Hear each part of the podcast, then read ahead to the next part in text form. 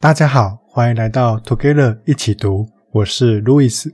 上次艾琳跟大家一起读了是非对错的底层逻辑，您是不是能够从更多的角度去思考对与错了呢？今天要跟大家分享的是第二部分，思考问题的底层逻辑。有时候我会想，为什么我们这么努力、认真的准备说书的内容，却还是没接到叶配呢？不知道大家听到我这个想法的反应是什么？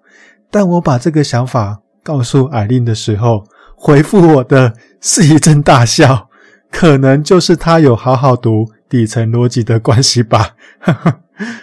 思考问题的底层逻辑里面有好几个小主题，我就挑。三点五个小主题跟大家分享，分别是说话的四种类型、注射性洗脑、几率思维和数学思维。第一个小主题是说话的四种类型。作者刘润说，我们说出来的话可以分成事实、观点、立场和信仰这四种类型。第一种是事实。事实是最不容易产生争议的客观存在，就像现在的室内温度是摄氏二十七度，这句话就是事实。但是现实世界有时候会复杂到让我们没办法判断事实，像是一个圆柱体，我们从上面看它是圆形的，但是从侧边看又好像是长方形。这大概可以稍微看出现实世界的复杂度。第二种类型是观点，观点是我们对一个事实的看法。就像今天摄氏二十七度，有人会觉得热，有人会觉得冷，但可能也会有人觉得刚刚好。我们的知识结构、掌握的资讯以及思维模式，决定了我们的观点。第三种是立场。立场就是被位置和利益影响的观点。当有人问我热不热的时候，虽然我觉得好热哦，但是如果我在物业管理公司工作，我回答热的话，对方就会要求我把冷气给打开，所以我只好一边流汗一边说：“不会啊，我不会热啊。”在这种情况下，除非能和对方有相同的位置和利益，否则是不可能达成共识的。第四种是信仰，信仰是一种自成一套的逻辑系统，因为我们没有办法证明它是错的。每个人都有自己的信仰，不要去攻击别人的信仰，因为第一，您不可能获胜；第二，您会失去这个朋友。我们可以想一想。自己平常说的话是哪种类型？是事实，是观点，是立场，还是信仰？或是我们可以想想，我们平常反对别人想法的时候，是因为对方说的内容跟事实不一样，还是你们的观点或立场不一样呢？第二个小主题是注射性洗脑，这是什么呢？刘润说，他常常被问到几个问题，润总。我的产品是业内最好的，为什么消费者就是不买单呢？还有，润总，为什么现在市场上优秀的员工那么少？或者是，润总，为什么只有坑蒙拐骗的公司才能赚钱，踏踏实实做生意就那么辛苦呢？如果是您，会怎么回答这些问题呢？我可能会回答。一，可能您的产品没有符合消费者的需求，或是广告打得不够大。第二个问题，我会回答：优秀员工这么少，可能是厉害的人都去电子厂上班了。第三个问题，我会说：可能因为坑蒙拐骗的公司比您还懂人性。然后刘润接着说：我这样回答的话。就是大脑被注射了他们的观点啊，这到底是怎么回事呢？因为为什么这三个字是黄金三问：Why、What、How 里面最有力量、最有可能触及灵魂的问题，但也是最危险的问题。举个例子来说，如果我问您为什么地球是圆的，您会怎么回答呢？请从下面三个选项中选择。第一，因为万有引力，它让所有的物质尽量保持最短距离。第二个选项是为了让走散的人再相聚。第三个选项是因为地球经历的时间太长，它被岁月磨平了棱角。您可能会选择第一个选项，但是对第二和第三个选项的幽默与智慧表示赞赏。那如果我问您，地球为什么是梯形的呢？您会怎么回答？您的第一个反应可能是什么？你不是开玩笑的吧？地球怎么可能是梯形的？这是脑筋急转弯吗？您看，第一个问题，为什么地球是圆形的？您把注意力放在前半部分。在回答这个为什么上，而第二个问题，地球为什么是梯形的？注意力却在后半部分，在质疑地球是梯形这个观点上。为什么会这样呢？因为您知道地球不是梯形的，但是在大多数的情况下，为什么这三个字后面跟着的观点就没有那么明显看得出来是对或错了？像是我举几个问题来问您：为什么胖的人就比较懒惰呢？为什么电子产品越来越便宜，衣服和鞋子却越来越贵呢？为什么书上说的激励手段都没有用呢？为什么读了这么多道理，还是过不好这一生呢？为什么爱因斯坦晚年改信上帝了呢？您是不是也被这几个问题注射了观点呢？事实上，爱因斯坦并没有改信上帝。把谣言放在“为什么”这三个字后面，是散播谣言的最好方法。像是有一天，王熙凤在茶水间遇到了杜拉拉，王熙凤对杜拉拉说：“拉拉，为什么最近老板总是故意针对你呀？”杜拉拉马上心里一沉，赶快思考到底发生了什么事，但是嘴巴上可能只是淡淡的回一句：“嗯，我不知道耶，可能是老板最近业绩压力比较大吧。”如果您是杜拉拉，会怎么想呢？我们可能也会在网络上看到这样的话：为什么吃韭菜可以治癌症呢？为什么吸烟的人更不容易得新冠肺炎呢？您听到的时候，又会怎么想呢？回到这段内容刚刚开始的问题，论总，我的产品是业内最好的，为什么消费者就是不买单呢？论总，为什么现在市场上优秀的员工这么少呢？论总，为什么只有坑蒙拐骗的公司才能赚钱，踏踏实实做生意就那么辛苦呢？还有我一开始问的问题。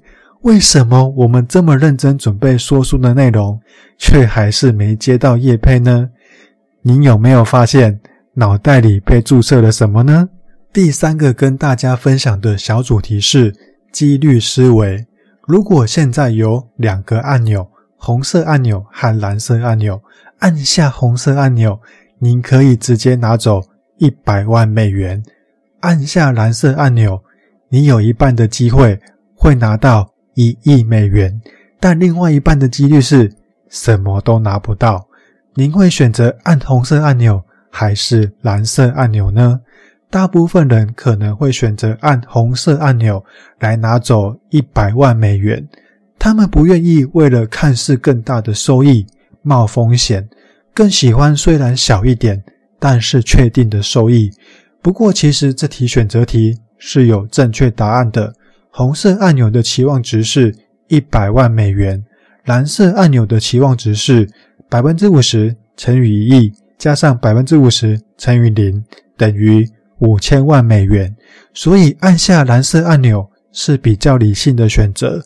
但是万一按下蓝色按钮，刚好选到什么都没有的状况呢？不就呕死了？所以刘润又提出另一个方法。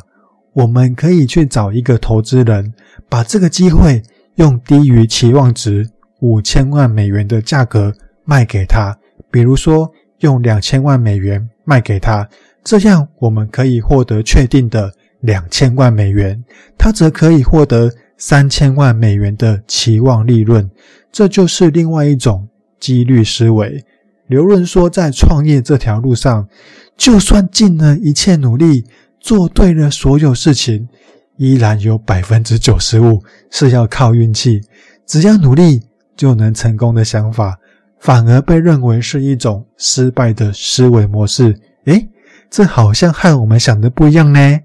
但是从几率思维来看，当我们创业的时候，从第一天开始，每天甚至每个小时都要面临做决策的时刻，有些决策您觉得很重大，有些好像很微不足道，但是通常我们面对的决策都是不完全资讯决策，因为在做决定前，我们并不知道选择的结果会怎样。